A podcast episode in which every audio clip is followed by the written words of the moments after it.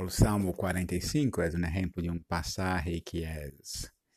fácil de interpretar e quizá mais difícil de aplicar.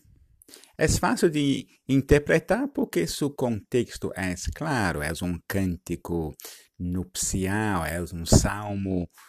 dedicado ao rei para celebrar seus bodas, e esse é o contexto do salmo para uso em las bodas del rei. Em el centro del salmo está a ideia que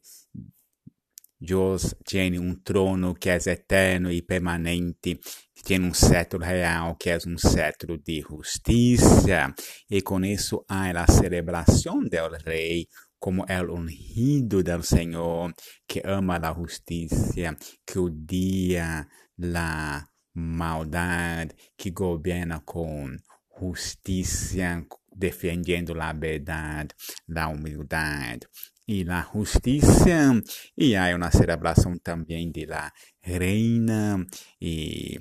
uma invitação a ela regocijar-se em estar casado com el ungido del Senhor e ser bendecido de essa maneira.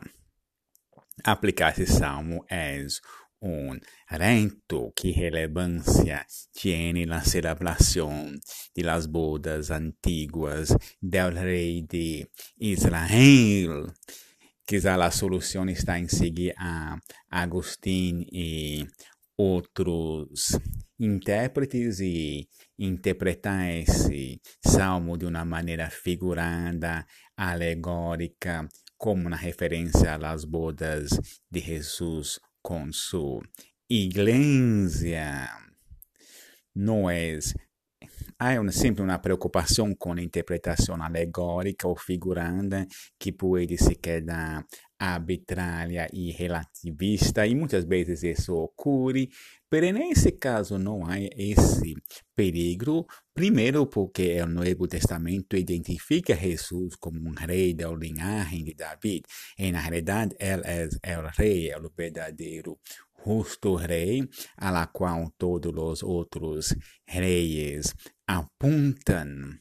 E a metáfora de la iglesia como novia de Cristo, como novia del Mesías, del Rey, es una imagen muy común en el Nuevo Testamento.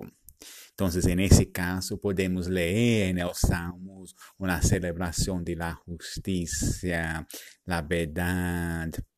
de Jesucristo como el verdadero ungido e uma invitação à sua igreja para que se olvida de tu pueblo, que se olvida do passado, que se comprometa com Jesus, que lhe obedece e recebe assim bendições eternas.